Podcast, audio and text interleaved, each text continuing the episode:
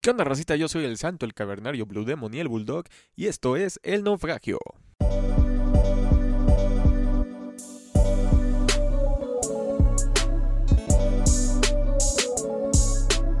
¿Qué onda, racita? ¿Cómo están? Me presento una vez más. Yo soy Mr. Fahrenheit.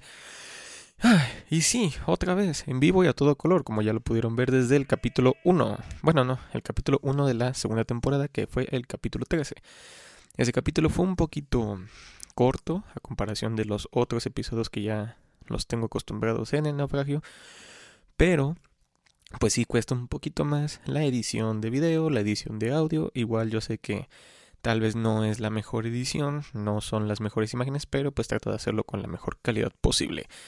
Y pues la verdad me gustó mucho grabar con audio y video, me gustó cómo quedó. Me gustó ver mi rostro porque hasta eso era más, es más divertido ponerlo así que incluso tenerlo nada más como decirlo. Pues mmm, una la animación que les puse en los primeros dos episodios. O sea, sí es un poco castroso, pero igual se entiende que pues es un podcast y el formato podcast simplemente es el puro audio, lo cual pues está chido, ¿no? O sea, el puro audio es ese es el estilo del podcast, una plática tipo radio, simplemente lo escuchas, pero es muy comprensible que hay muchos podcasts que también graban el video y lo suben a, todas las plataformas, pues las que son más comerciales, ¿no? Facebook, YouTube y ya. pero y también luego lo suben este a Instagram, o sea, suben pequeños cachos a Instagram como reels o como historias o incluso publicaciones y pues está chido, ¿no? Igual me gustó mucho hacerlo, me divertí. La verdad estuvo muy muy padre. Ah, como podrán ver, el personaje pues sigue vigente. Este Mr. Fahrenheit. Y literal, traigo la misma ropa, la misma chamarra. ¿Pero por qué? Porque hace un putero de frío aquí en Jalapa. Como ya saben, yo soy pues, de Jalapa, Veracruz. Y a pesar de que es Veracruz, que todo el mundo piensa que Veracruz simplemente es puro calor, no, racita. O sea, separen Jalapa de Veracruz. Igual existe un lugar que se llama Perote que hace más frío de lo que está pasando aquí. Pues obviamente el cofre de Perote, ¿no? Pero pues si me ven así con la misma ropa es que pues hace un chingo de frío y pues tengo que estar tapadito, ¿no? Y no soy de esas personas que, que les gusta andar comprando ropa a diestra y siniestra. No porque pues no tenga, sino porque pues eh, eh, con esto es suficiente, ¿no? Digo, también tengo otras chamarras que es para el frío excesivo pero pues afortunadamente no tengo tanto frío, ¿no? No las tengo que ocupar ahorita.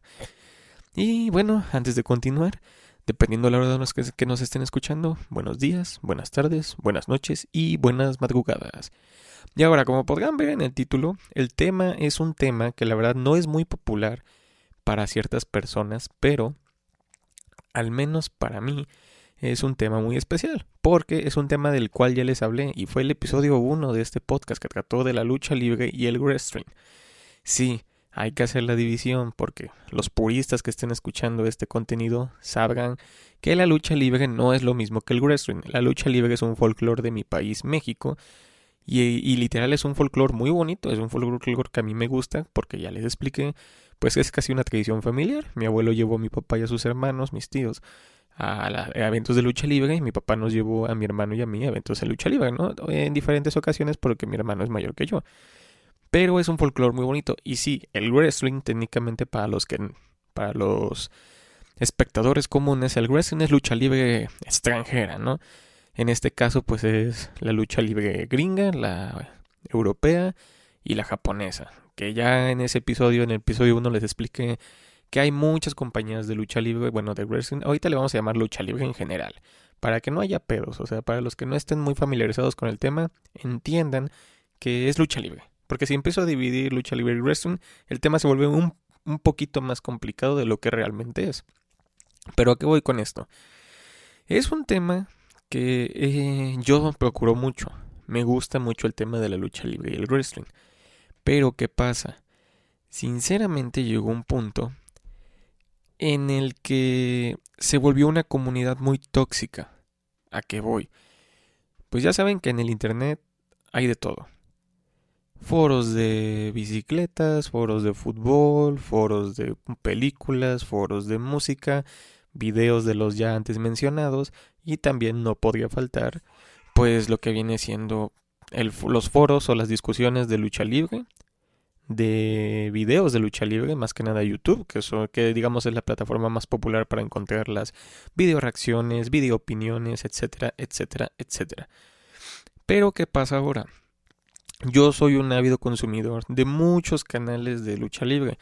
Los más populares tal vez o no son unos que les voy a mencionar, que es este uno que se llama Fallback, otro que se llama Santos Wrestling, otro que se llama Warge, otro que se llama Queremos WWE. Estoy recientemente viendo uno nuevo, que realmente es muy nuevo, que se llama Sweet Wrestling, entre muchos, muchos, muchos otros. Y obviamente el, el digamos, el elefante en la habitación que se va a tocar mucho en este tema que es este Lucha Libre Online, un canal de YouTube fundado por Hugo Sabinovich, una persona que realmente conoce el tema, que vivió el tema, que trabajó el tema y que sí puede dar una buena opinión de las cosas que están pasando, ¿no? Obviamente hablando de la lucha libre en general. Pero ¿qué pasa? Como ya les mencioné, el ambiente se está poniendo muy tóxico. ¿A qué me refiero? Uno podría pensar que al hablar de un deporte el que lo va a criticar, el que lo va a juzgar, el que lo va, el que va a opinar en un ambiente más metódico es alguien que lo hace. Ejemplo, si eres luchador, sí puedes, por así decirlo, criticar, tal vez no criticar, pero sí opinar de cómo otro luchador hace un movimiento. Pero ahora la pregunta es que se las dejo y espero que me pongan en los comentarios es, ¿una persona que no hace ese deporte puede opinar, puede criticar, y esto no nada más pasa en la lucha libre. Todos conocemos a alguien que se encabrona cuando su equipo pierde, cuando se, encabrona cuando su jugador o jugadora favorito o favorita falla un penal, falla un tiro y no es gol. Pero ¿qué ocasiona esto? Que todos nos volvemos expertos sin realmente conocer el, el deporte o haberlo jugado. Incluso esto es algo hipócrita de mi parte al decirlo porque pues yo estoy voy a dar la opinión de la comunidad de lucha libre cuando yo no me dedico a ser purista o analista de lucha libre. Si entendemos más o menos el tema. O sea, sí me encanta el deporte, me gusta verlo, pero no soy quien, al menos en mi opinión, yo no soy quien para ver todo este pedo y para opinar y para darles yo un modo de vista o una verdad absoluta de cómo tiene que ser un deporte, en este caso el deporte espectáculo que es la lucha libre. ¿Y ahora qué voy con esto? El ambiente se ha puesto muy tóxico y más que nada en los canales que ya mencioné. Y quiero resaltar dos, uno que se llama Warge y otro que se llama Lucha Libre Online. Para mí, en mi punto de vista, son los canales más tóxicos que hay en, en YouTube, porque, pues, digamos que ellos piensan tener la verdad absoluta, ¿no? Ahora, antes de continuar con este pedo de YouTube, voy a hablar un poquito de las empresas. Yo soy un ávido consumidor de, de las empresas AAA CMLL, que es Consejo Mundial de Lucha Libre, WWE, AEW, ROH, eh, CZW, Impact Wrestling y también New Japan Pro Wrestling, NJWP. Pero ¿qué pasa? En mi punto de vista, en mi opinión, yo les digo que soy mayor consumidor y que ahorita, a mi punto de vista, el que la está rompiendo es AEW. Ok, me gusta mucho su contenido. Es un contenido muy accesible porque los lunes te ponen este en su canal de YouTube te ponen luchas a las 6 de la tarde que son más o menos duran una hora, a lo mucho hora y media. Y por muy poco duran 24 minutos. El día martes lo mismo, a las 6 te ponen unas luchas y, y lo mismo, son de una hora y media, una hora, 24 minutos. Pero quiero recalcar que esos dos eventos que pasan en YouTube son de luchadores que apenas están tratando de la propia empresa impulsar. Para que después sean más llamativos, ponerlos en el horario estelar y así los que los fans que se generaron pues los vayan a ver y tengan mejores vistas. Pero ¿qué pasa? Los miércoles también tienen ya tienen su evento televisivo, que al menos aquí en México lo pasan por el canal Space, que es un canal que te lo provee que te lo da tu proveedor de cable y lo pasan a las 7. El jueves es el único día que no ponen nada, el jueves no ponen nada y el viernes pasan igual un programa. En Estados Unidos lo pasan por una cadena de televisión, pero aquí en México el canal Space en su canal de YouTube lo pasan a las 9 de la noche. O sea, literal de 5 días entre semana que, que, que son de pues de uso común la televisión, ponen cuatro veces cuatro programas en el contenido. Y, ojo, son totalmente gratis. Los que estén viviendo en Estados Unidos pueden ver el canal gratis y lo pueden, o sea, tienen su televisor, su, televisora nacional y lo pueden ver. Aquí en México pues tienes que contratar un sistema del cable para que te dé el canal de Space y tú puedas ver la programación. ¿Qué pasa? Esa es una. Porque digo que para mí, para mí, para mí, para mí en lo personal, es la mejor opción o el que la está rompiendo ahorita. Porque está dando contenido y también está, o sea, es un, para mi gusto es un contenido bueno y es un contenido diferente al que ya les voy a mencionar. De lo que les estoy diciendo para mí, de ahí al que le sigue es la AAA. ¿Por qué? Es lucha libre mexicana, tiene buenos luchadores de, de, de mi país, o sea, tiene luchadores mexicanos que la han, que han hecho chingón aquí en México y la han hecho chingón en el extranjero. Y sí se asemeja un poquito más a, la, a la lucha libre gringa, que es contar una historia y hacer cuanta mamada. Pero sí les puedo decir que la verdad, aquí sí se dan putazos y se dan putazos buenos. O sea, aquí la verdad se ve que es gente que le ha trabajado, gente que no, que no está ahí nada más por su bonita cara, o sí, pero mínimo si los pusieron en esa posición, tratan de dar un buen espectáculo. Eh, de ahí para mí, voy a decir algo muy polémico, para, ya para más o menos hacerlo más resumido y pasar a lo que sigue. Para mí la empresa que sigue es el Consejo Mundial de Lucha Libre y de ahí Impact, de ahí New Japan y voy a dejar hasta el último WWE. Y quiero explicar por qué voy a dejar el último WWE. Lo que pasa es lo siguiente. WWE es un monopolio en el entretenimiento de la lucha libre y literal monopolio, es nivel mundial. O sea, uno podría pensar que, que no tiene competencia, pero sí la tiene, pero seamos realistas. No tiene una competencia directa en, pues, en generar dinero. Esta empresa WWE, aunque no seas fanático de la lucha libre, si eres más o menos observador en las finanzas, sí cabe resaltar que la WWE es una de las empresas más fructíferas a nivel mundial. Es una de las empresas que genera mucho dinero en general no catalogándola simplemente como deporte entretenimiento, no. Ella es una empresa que genera miles, miles y millones de dólares. De hecho, creo que el, acaban de poner que generaron más de un billón de dólares al año, que fue en el 2021, y pues wow, ¿qué empresa te hace eso? Digo, sí habrá empresas, pero podríamos decir que son contadas, o sea, no son como que todas las empresas del mundo generen esto, por muy grandes o muy pequeñas que sean. ahí va lo bueno. ¿Qué pasa? Esta empresa se, se hace más grande de lo que es y están entregando un contenido que para mí es un contenido basura. Y ahí te das cuenta por qué el título de este podcast, por qué la fanática de la lucha libre y el wrestling. Yo pensé que yo era el único pendejo aquí en Jalapa o en México que veía la WWE, porque no les voy a mentir, ver luchitas pues sí es como que era muy de mi infancia, muy de mi adolescencia, pero la dejé un tiempo. Ahí les va la historia. Yo empiezo a ver la lucha libre, como ya les conté, por mi abuelo y mi papá, que los veíamos los domingos. Y me gustaba verla, lo veíamos normalmente todos los domingos, los íbamos a ver y siempre había luchas. Eh, con mis amigos de la escuela me dicen, mira, este programa, es la misma lucha libre, pero gringa. Ok, perfecto. La empiezo a ver, me empieza a gustar y me empieza a gustar demasiado. Tanto que para mí era el programa número uno que no me tenía que perder. Y más porque aquí en México hubo una etapa en la que Televisa tenía el programa Raw de WWE, que lo pasaban todos los lunes, creo que a las 10 de la noche, que era, que era repetición del que pasaban al horario gringo, que era a las 8.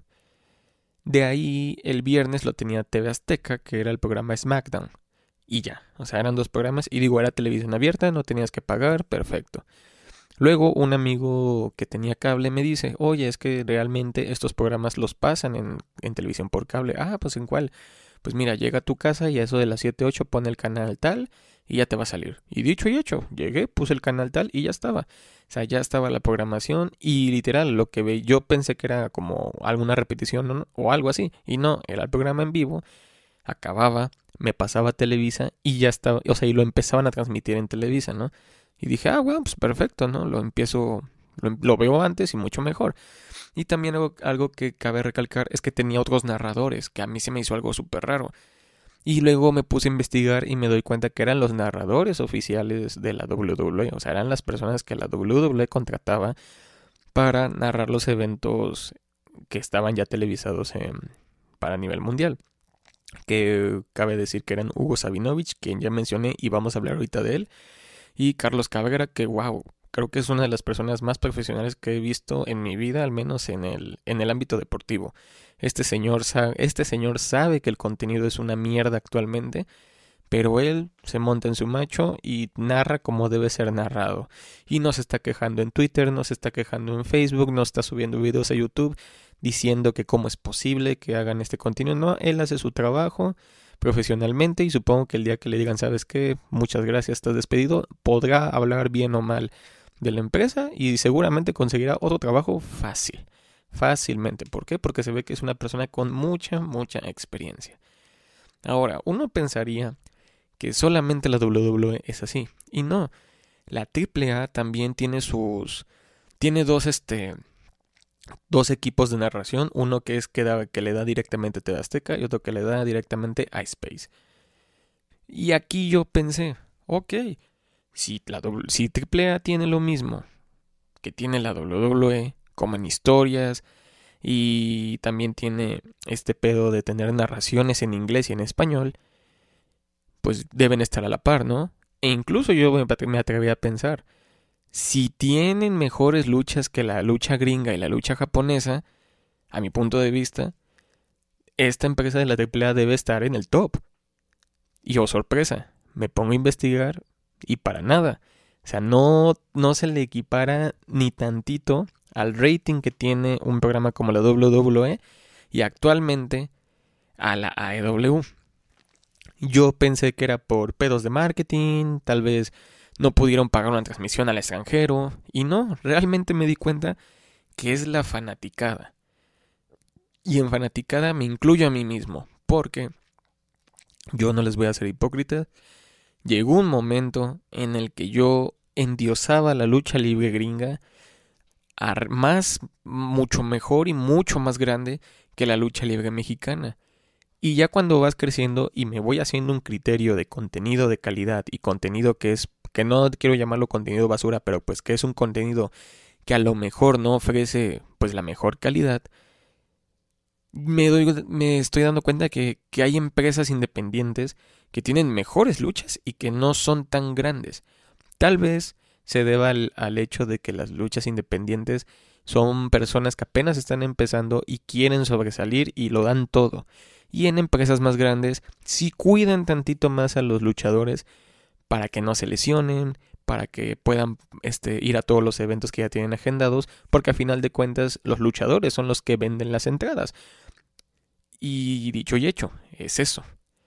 Pero yo me puse a pensar, y, últimamente, y voy a poner de ejemplo este último mes, el mes de enero.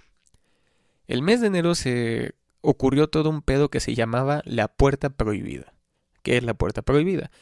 La puerta prohibida, al menos en el, en el mundo de la lucha libre, era un pedo de que un luchador de una empresa ni de pedo, ni de pedo podría ir a hacer una aparición mínimo en otra empresa de lucha libre, ni siquiera en empresas que no tuvieran que ver con lucha libre, porque una vez firmando con una empresa ya eres ya eres literalmente de su propiedad. ¿Qué pasa? La WWE a mi punto de vista, está pasando por un momento, creativamente diciéndolo, por un momento creativo muy malo. Sí, están generando chingos de dinero, y ahorita les digo por qué generan chingos de dinero. Están pasando por un momento creativo muy malo y, indagando en Internet, te das cuenta que al menos lo, el público que no es gringo está dejando de ver la WWE y yo me incluyo, yo ya no lo veo. Yo prefiero ver un video de los que suben a YouTube con los momentos más destacados de, de ese programa. Pero ¿qué pasa? Están bajando sus niveles de vistas y dicen va a salir esta luchadora llamada Mickey James que es ex WWE y que actualmente trabaja en Impact Wrestling y es la campeona. Y la van a pasar en un evento de pago por evento de la WWE. Y la anunciaron como la campeona de Impact. O sea, eh, se abrió la puerta prohibida, todo el mundo pensó que ya literal el mundo iba a cambiar, que la WWE iba a venir por un momento más cabrón. Y no. Ahí les va. Yo ilusionado pensé que el contenido iba a mejorar mucho. Yo dije, no mames, si ya hicieron esto, en el evento que va a ser de pago por evento, obviamente van a salir más luchadores. Y sí, ahí les va. El canal de Lucha Libre Online empezó a decir que era muy probable que otros luchadores, y les voy a mencionar, pues no sé, ejemplos, Andrade el Ídolo, este, Chris Jericho, este, Moose, entre otros, que son luchadores de otras empresas y ya firmados, van a salir en el evento. Y lo que me encabronó fue que un canal de su magnitud, y siendo casi casi liderado por una persona que es, son de las más conocedoras del mundo, empezaron a decir este tipo de notas y yo estúpidamente me lo creí y dije, bueno, entonces el evento va a estar muy cabrón. ¿Qué hice? Pagué el pago por evento y les puedo decir que fue un evento totalmente basura. O sea, yo pensé que al fin ya iba a cambiar algo, pensé que ya le iban a dar relevancia a los luchadores que realmente saben luchar. Porque, paréntesis, hay luchadores, no nada más en WWE, en muchas empresas que no saben luchar, simplemente están ahí porque están super mamados o porque venden mucho. Y están ahí y ya, y los ponen en los planos esterales. Y los voy a decir, la luchadora que ganó uno de los eventos más importantes de la WWE se llama Ronda Rousey, que sí, tiene su fama en ser luchador peleadora de UFC, pero al menos en lucha libre no sabe mucho y le dieron un evento grande y ya va a ser este plano estelar y ya va, va a ir al plano estelar del evento más grande de la empresa.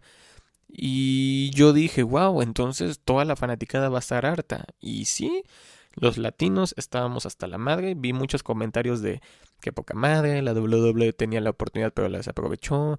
Cómo no ganó esta luchadora que está más preparada para ir al plano estelar. Cómo no cómo no ganó este, cómo no ganó esta, etcétera, etcétera, etcétera. ¿Y qué pasa?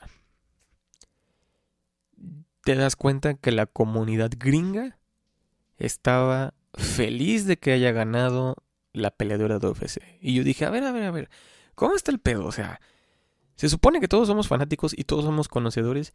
¿Cómo te puedes alegrar que haya ganado alguien que ni siquiera sabe luchar el wrestling, ni siquiera sabe luchar o ni siquiera sabe las bases de la lucha libre? Y es por el simple hecho de que al fanático gringo le gusta eso, o sea, le gusta. Le gusta ver a la típica mujer superheroína ganando. Y ves a toda la comunidad de otros países diciendo, no mames, tienes a, a Cesaro, que es suizo, que literal su apodo es el Superman suizo, porque es una bestia en el ring. Sabe, es, sabe las bases, sabe el llaveo, sabe el contrallaveo. Es una perfección. Y ni siquiera apareció en el evento. O sea, sí es así de que, cabrón, ¿qué pedo? Y eso es por una parte. También la otra parte son los analistas que salen en YouTube. Y eh, al menos de los que les dije, Santos Wrestling se me hace la, es el que menos vistas tiene de los que yo veo, pero es de los que da las opiniones más objetivas de todos. O sea, la neta dice cosas de que, ¿saben qué? Esto estuvo chido, pero la fallaron aquí. Eso estuvo culero por esto, por esto, por esto. Y lo pongo a pensar y dije, ok, es una opinión, perfecto. De ahí el que sigue para mí, para, para personas que sí están un poquito más preparadas para decir el tema, Fallback. Es una persona que también da los, los resúmenes de todos los programas que pasan en WWE y también de AEW. Y también da, sus puntos de vista un poco parecidos a los de Santos, pero también dando su toque, ¿no? Dando su, su giro diciendo de que no, pues tuvo, pues tuvo mejor esto que esto.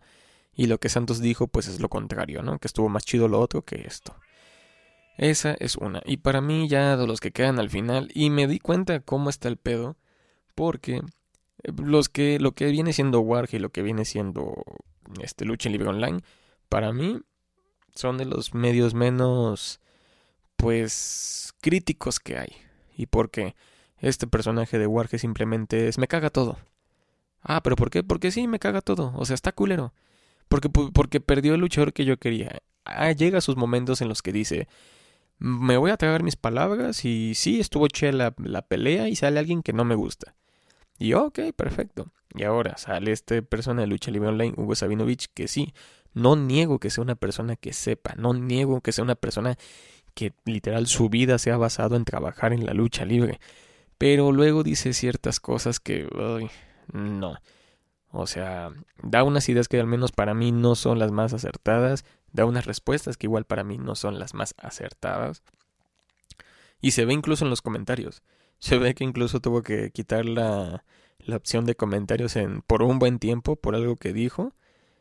Y pues son las consecuencias, ¿no? Y también para ya todo el mundo sabe, bueno, los que están en el mundo de la lucha libre por YouTube saben un pedo que hubo entre un luchador de la WWE y Warge, que literal, pues hubo un luchador mexicano de Monterrey que la empezó a romper tantito en, en WWE y él usando su fama le empezó a dar espacio a muchos youtubers de lucha libre. Eh, y Warge le hizo una entrevista y Falva le hizo una entrevista. Y la verdad tuvo un pedo ahí de que el propio Warge se burló de la entrevista de Falva. Fue un chisme que no estoy yo para contarlo, sinceramente es algo muy... Eh, a mí sinceramente me vale madres, pero sí se ve que incluso entre youtubers de lucha libre llega a haber egos. O sea, yo pensaba que el único, los únicos egos grandes en esta industria del deporte eran Martiloni, Martinoli y Luis García. Este, pero no. Digo, José Ramón Fernández y Martinoli pero no, o sea, en todos los deportes hay conocedores, en todos los deportes hay críticos, incluso hay un, una persona que se llama Dave Metzer, Metzer, Dave Metzer, Meltzer, Meltzer, Dave Metzer, Dave Meltzer, Meltzer, Dave Meltzer. Esa persona es una persona que tiene es un, es un tiene su revista, actualmente pues también es un foro de internet que se llama este, el Western Observer, que él también es lo mismo, da las opiniones, califica las luchas. Y, digo, si no te importa, si tú eres luchador y no te importa que te critiquen, porque te encabronas cuando una lucha que tú diste, este güey de Melzer le da este tres estrellas y tú piensas que se merece las cinco. O sea, si, si, tú, si en tu pensar está que este güey no es crítico, entonces ¿por qué le tomas tanta importancia a la calificación que este güey da a tu lucha? Eso entre muchas otras cosas más. De hecho hay un video muy famoso que, que, es de, que es de un mexicano. Cuando en un evento John Cena ganó un, un Money in the Bank, que es uno de los premios grandes de la industria, de la lucha libre porque te da, te catapulta a los nuevos talentos, ¿no? Pero esa vez John Cena, que no necesitaba ni de pedo ese premio para, para llegar a la cima, para llegar al pleno estelar, gana el evento y este güey se graba y dice algo muy cierto y hasta el final dice chinga, este, pinche Vince McMahon, ¿no? Así dice al dueño de la WWE. Y te das cuenta que, wow, tal vez la mayoría este, compartimos todo, todo ese sentir de, de la inconformidad que tenemos con la empresa WWE. Igual, o sea, muchas cosillas que corren a luchadores simplemente por recorte presupuestario. Cuando, güey, estás generando un chingo de dinero y le vendiste tu alma a los petrodólares de Arabia Saudita. Que también eso muy, fue muy mal visto, ¿eh? Y yo, de hecho, ayer vi un video que está luchando Psycho Clown, no sé con quién, pero es una lucha en Estados Unidos. Y no mames, una plancha que hicieron literal de unos putos metros arriba y cayó en Psycho Clown y se vio cómo seco la, seca la caída, o sea, cómo se rompió la mesa, cómo Psycho Clown le dolió hasta el alma. Y pues todos los gringos impresionados, porque sí, era en Estados Unidos, se notaba las palabras de oh my god, oh my fucking god y todo eso, ¿no?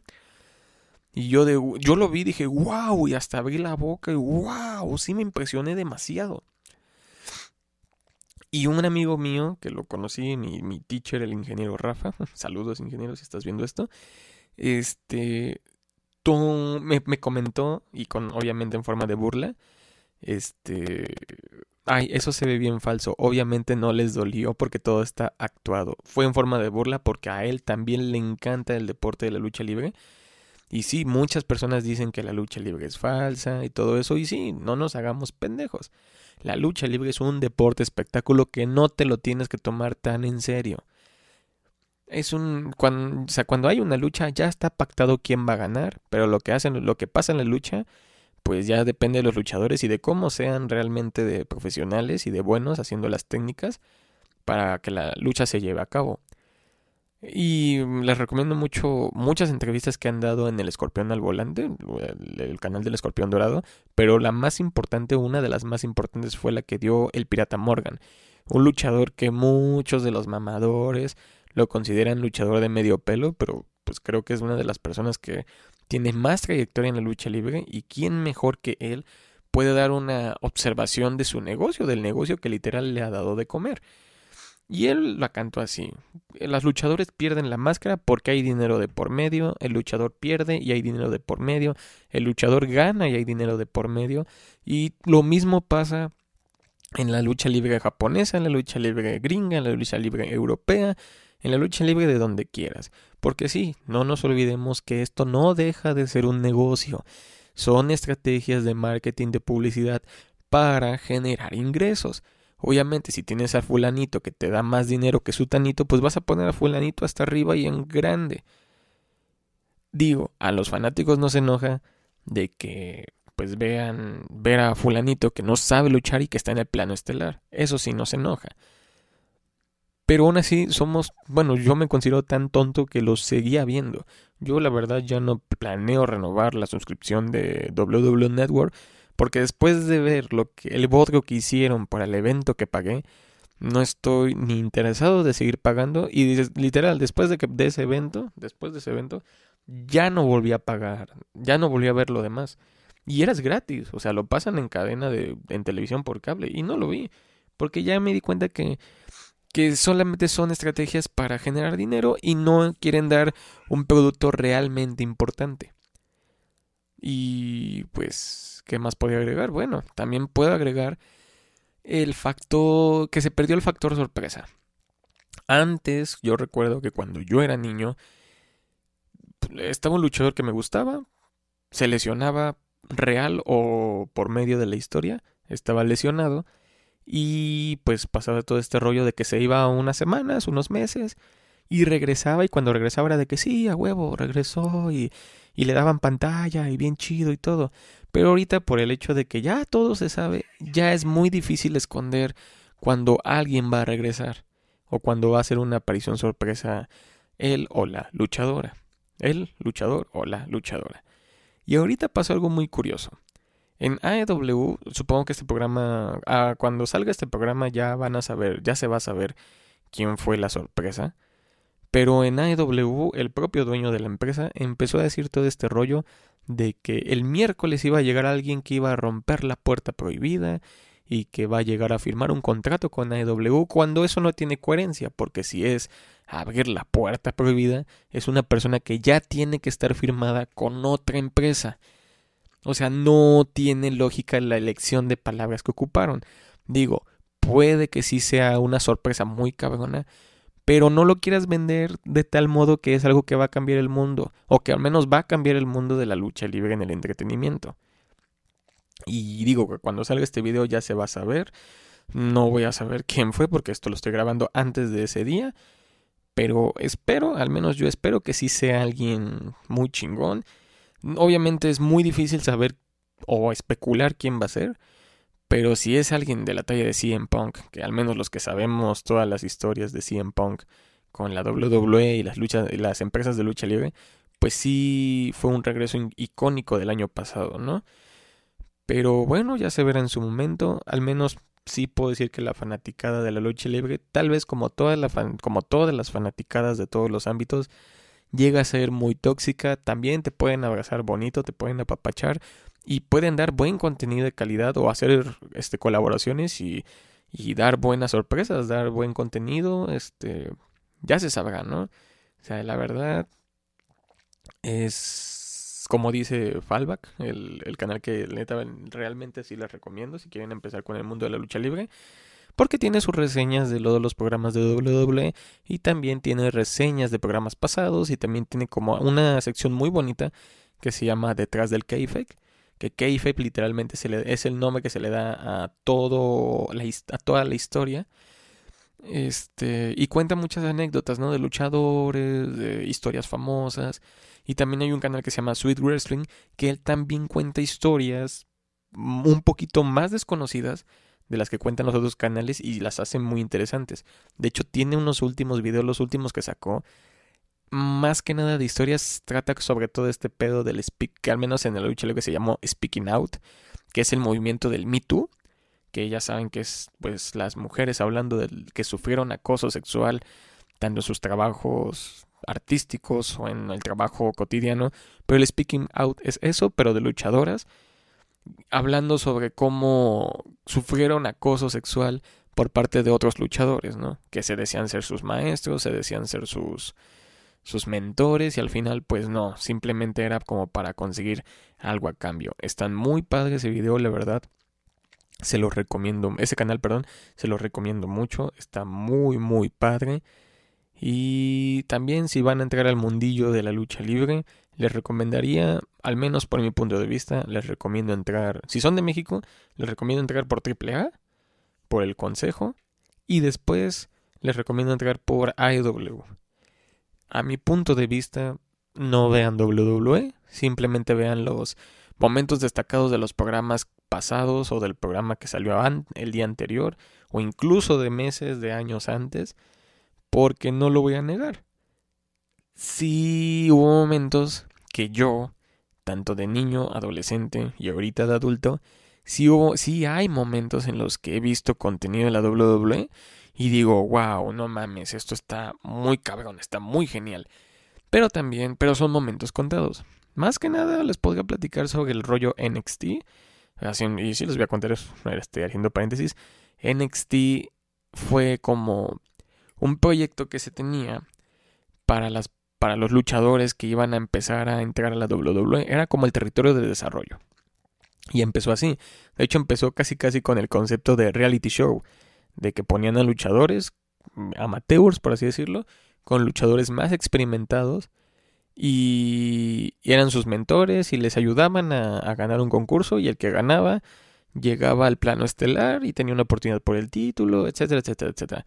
Que sí, ya todos sabemos que ni de pedo en un concurso, ya todo estaba arreglado, ya se sabía quién iba a ganar. Incluso esos personajes que eran del, del territorio de desarrollo sirvieron como, como cierta ayuda o cierto apoyo de otros, de otras historias que fueron a los territorios que no eran de desarrollo. O sea, que ya era el, el roster principal, ¿no? Que ya eran los principales. Y bueno, este sí eran de los territorios principales. Perdón si hubo un corte pequeño, pero pues tenía que checar que sí estuviera grabando porque pues esto luego todo yo, ¿no? Luego todo yo solito. Así que perdón. y bueno, este, ¿quién más puedo agregar? Ah, bueno, regresando a la NXT. Eh, servía como apoyo y territorio de desarrollo, pero algo que sí tengo que decir, incluso hay unas pequeñas escenas en internet, es de un luchador que se llama Triple H, que digamos que Triple H es como como Carlos Elías Ayub. Todos sabemos que Carlos Elías Ayub, pues, es famoso o se, les, se le hace muchas críticas por el hecho de que se hizo rico porque se casó con la hija de Carlos Slim. ¿Quién es Carlos Slim? Pues aquí bajita la mano es la persona más rica de México. Llegó a ser la persona más rica del mundo en una temporada. Pues digamos que Triple H, este luchador que en su nombre real es Paul Levesque, o Paul Levesque, no sé cómo se pronuncia, pero Triple H se casa con la hija del dueño de la WWE y no en formato de de historia de la lucha libre, no, realmente se casó con ella. O sea, sí son marido y mujer en la vida real y por ley son marido y mujer. Pero ¿qué pasa? Sí tiene muchas críticas negativas a su nombre por esa misma acción, pero la verdad no hay que negar que el güey conoce del negocio conoce de todo, cómo se maneja todo este mundillo y qué pasa. Deciden darle este, el mando de este territorio de desarrollo NXT y él poco a poco hizo que el, que el contenido del desarrollo de NXT se convirtiera en un contenido superior al, al, contenido del, al contenido principal de la marca. Tanto que mucha gente que había dejado la WWE regresó gracias a NXT, porque ahí sí daban luchas, que yo les puedo decir que están luchas a la par de mi lucha libre mexicana. Y de la lucha, o sea, y la verdad no les voy a decir nada, pero lo que es AAA y Consejo, a pesar de que no los he mencionado, no tengo por qué mencionarlos porque la verdad actualmente son lo que lo mejor que tiene la lucha libre y el wrestling. Sí, no lo voy a negar, la lucha libre de antes que me tocó ver a mí de niño con luchadores de antaño como el hijo del perro aguayo, el propio perro aguayo, el hijo del santo en su momento, hasta eso, este Octagón, La Parca, Elia Parca es la original Parca, entre muchos otros luchadores mexicanos, Atlantis, este Blue Panther, Blue Demon Jr., Blue Panther Jr., este El Fantasma, La Sombra, este Rey Bucanero, entre muchos, muchos otros, el Apache, puta madre, el Apache, el Lady Apache, Fabi Apache, este, el Negro Casas, entre otros, esos sí eran luchadores chidos, esos eran de los que llegabas, te sentabas, veías la, la tele y te daban una lucha que wow, espectacular. Que sí, en su tiempo hubo colaboraciones de WWE con AAA, que obviamente se notaba que los que tenían más publicidad era AAA y WWE, ¿no? Juntos en un mismo lugar. O sea, se notaba mucho quién tenía un poder adquisitivo más grande, pero tampoco hay que demeritar mi lucha libre mexicana. Y sí, sí, sí, sé lo que van a decir, que no, es que tú porque eres mexicano apoyas tu lucha libre y pues sí, no lo voy a negar. Soy mexicano y apoyo mi lucha libre. Es uno de mis folclores favoritos de mi país, que entre muchos otros. O muchos países quisieran tener un, folclore así de bonito. Pero a mi punto de vista, mi lucha libre de la AAA y del Consejo es mucho mejor que de la WWE actualmente. Sí, ya lo, como ya les dije, sí, tiene más dinero WWE, tiene más poder para llegar a nivel mundial Tal vez en algún momento AAA sepa cómo romper esa barrera y llegar al extranjero de una forma más eficiente, de una forma que atrape al público. De momento no, no lo ha logrado del todo, pero pues actualmente tiene colaboraciones con IW y con Impact Wrestling. O sea, estuvo bien chido ver en el en Triple Manía Regia este ver al hijo del vikingo, a Bandido, luchar contra Bobby Fish o sea, Bobby Fish, que sí es un luchador de antaño de Estados Unidos, pero que wow, es una persona que está en la empresa de AEW. Y, también estaba este Samurai del Sol, que también está actualmente en AEW. Bueno, creo que él es agente libre.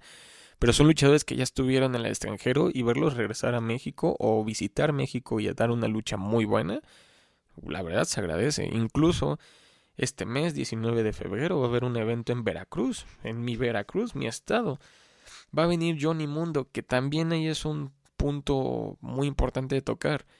De repente corren a John Morrison, conocido de WWE, lo corren de WWE y a los a las semanas, de hecho sí fue a las semanas, lo anuncian para la lucha que les acabo de mencionar, que es aquí en Veracruz el 19 de febrero, y lo, lo anuncian por el campeonato mundial de AAA. Y vi muchos comentarios que igual comparto lo mismo que muchos decían, o sea, ¿por qué hacen esto? AAA iba bien en darle el, título al hijo del vikingo, en dar buenas luchas, buenas historias, pero ¿por qué de un día para otro ponen a alguien que simplemente por el hecho de que sí es famoso y también es un buen luchador, pero ¿por qué de, de un día para otro le dan una lucha titular? Cuando mejor Tal vez no lo contrates de tiempo completo, pero contrátelo a tiempo parcial, dale unas cuantas luchas normales y ya luego lo pones en el plano estelar. No. Y este es un gran ejemplo para, para también dar a entender que todas las empresas carecen de lo mismo. O sea, por querer ganar dinero, también ponen a luchadores no tan expertos, pero que venden por imagen, los ponen en el plano estelar y a los luchadores que realmente valen la pena y que están haciéndose su camino, los ponen hasta abajo. Y les cuesta mucho pasar de ese hasta abajo. Se salen en letras chiquitas y poco a poco van en letras grandes. Por ejemplo, la AAA le dio por mucho tiempo su título mundial, se lo dio a un canadiense que estaba en la empresa de AEW, a Kenny Omega. Que sí, ahí te van a decir que nada, pero que es buen luchador. Sí, no lo niego, es buen luchador. Pero ¿por qué la necesidad de darle el título a una persona que no es mexicano y que sí se supone que por la colaboración que tenían con AEW tenían que tenía que aparecer el título mundial en televisión de AEW, en televisión gringa, para así agarrar a los espectadores gringos para que vieran la este AAA. Y no en ningún programa, creo que fueron dos o tres programas desde que ganó el campeonato y lo tuvo muchos meses, salió este salió con el campeonato. Y no lo presentaban como el campeón de AAA, simplemente lo presentaban como que en su momento fue campeón de AEW o nada más Kenny Omega ¿Qué pasa? Este, un grupo, pues de los, un gran, un gran equipo de luchadores que se llama FTR, FTR, este, Dash Wheeler, y Dash Hasbro, también ganan los campeonatos de AAA, o sea, de una empresa mexicana, y ellos sí los están anunciando como de AAA Tag Team Champions, o sea, no entiendo por qué al campeón máximo, con el campeonato máximo de la empresa mexicana, no lo anuncian con la misma emoción, con el mismo amor que a los campeones de las de parejas. Yo siento que ahí hubo un pedo de negociación, porque a mí, como mexicano, yo pensé cuando empecé a ver, a ver AEW, pensé que sí los iban a mostrar como como los campeones de una empresa mexicana y que eso iba a jalar para a los gringos y a los espectadores del mundo diciendo, a ver, este güey es campeón de esta empresa, entonces debe estar chido y tengo que verlo. Y no, no fue así. No dudo que si haya tenido los que somos muy metidos en ese pedo. Este, no sé, tal vez uno se metió y a ver, a ver, Kenny Omega. Ah, ¿cómo que es campeón? Aparte de ser campeón de AEW, también es campeón de AAA. ¿Qué es la AAA? Ah, mira, es una empresa mexicana. Ah, wow, tiene cosas interesantes como la parca, paz descanse nuestra parca, Elia Park y todo eso. Andrade, el ídolo, que es una pinche eminencia en el ring que son luchadores que valen oro, de clase alta, de clase élite. Pero que pues también eh, por una u otra situación los tienen, pues los tienen en lo más bajo, ¿no? Y bueno, no sé qué más podría agregar. Podría llevarme aquí horas y horas hablando de los problemas y también las virtudes que tiene la lucha libre. Pero bueno, vamos a hablar de las virtudes. Sí, tiene virtudes como que es un deporte espectáculo. Hay, no voy a negar, la WWE de los de 10 programas hace dos buenos, dos muy buenos. Y actualmente AEW me gusta mucho. No porque sus luchas sean las mejores del mundo, pero a mí me están dando contenido para ver toda la semana. O sea, de hecho creo que ahorita me voy a echar, al, el día que estoy grabando esto, creo que hoy pasan contenido. Y cuando termine de grabar esto, me voy a echar unas luchitas de ahí. O sea, la verdad los voy a ver y me la voy a pasar de puta madre. Este triple A, pues yo también lo veo los sábados y los domingos.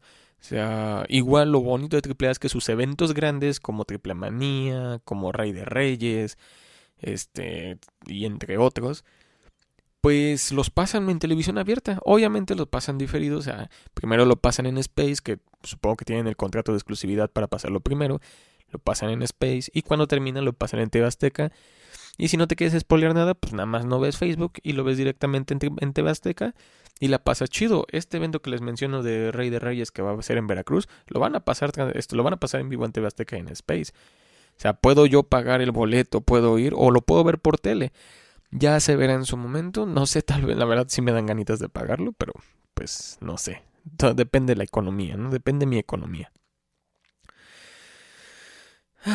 Pero bueno, Racita, creo que está bien esto para concluir. La verdad, eh, es algo que ya te quería hacer desde un episodio antes, pero sí, como ya había hablado en la primera temporada de la lucha libre, sí esperé pasarlo a otra, a esta temporada para ya que vieran el personaje como tal y para poder este, explicarlo de mejor manera, ¿no? Y más porque como ya lo pudieron notar en el episodio pasado usé usé este micrófono condensador, que sí, es muy bonito, es muy cómodo, sinceramente. O sea, lo pones así y empiezas a hablar. No les voy a mentir, no es de muy buena calidad. Este, ni siquiera sé de qué marca es. Es muy barato. Sí, por los que quieren empezar con el podcast, es muy barato. Si quieres empezar a hacer contenido.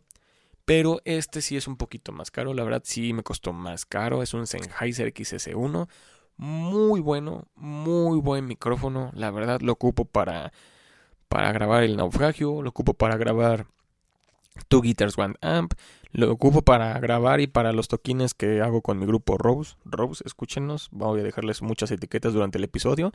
Van a salir aquí arribita.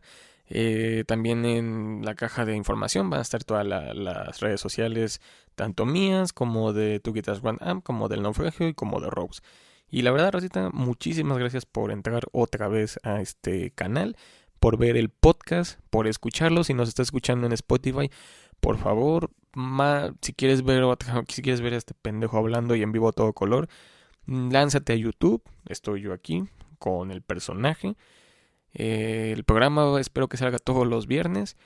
Va a salir todos los viernes, espero. Y pues ahorita no estamos en los Fahrenheit Studios, pero pues eh, de momento va a ser esto. Ya tenía muchas ganas de hacerlo y antes de que se me fueran las ideas, pues decidí grabarlo de este modo, ¿no? Eh, vamos con las recomendaciones de este episodio.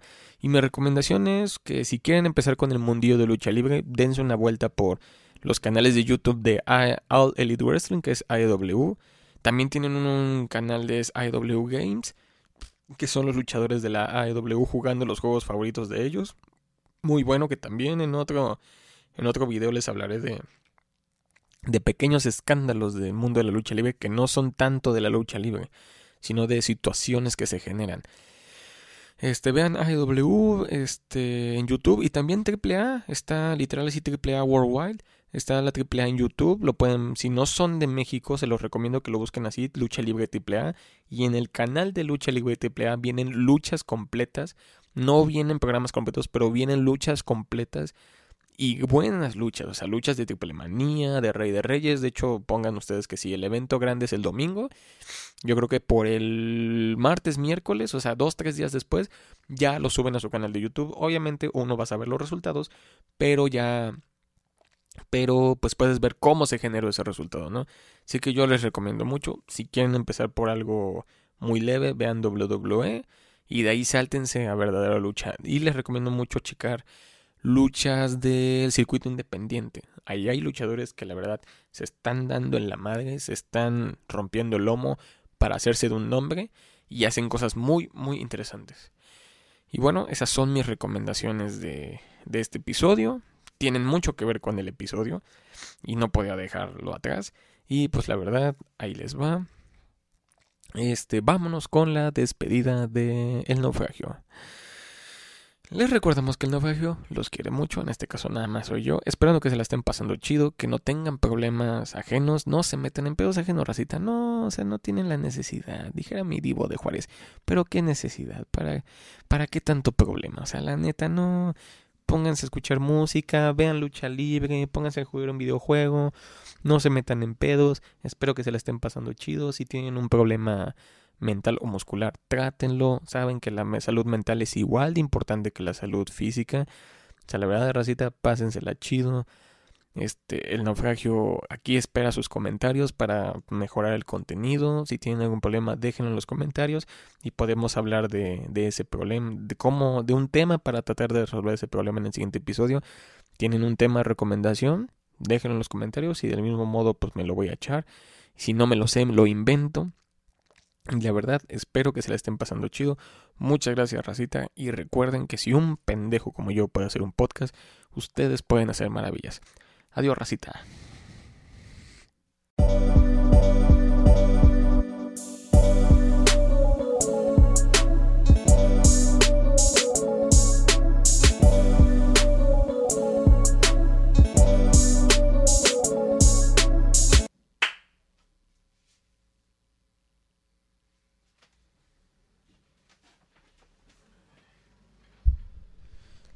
¿Qué onda? Vamos a empezar con el episodio.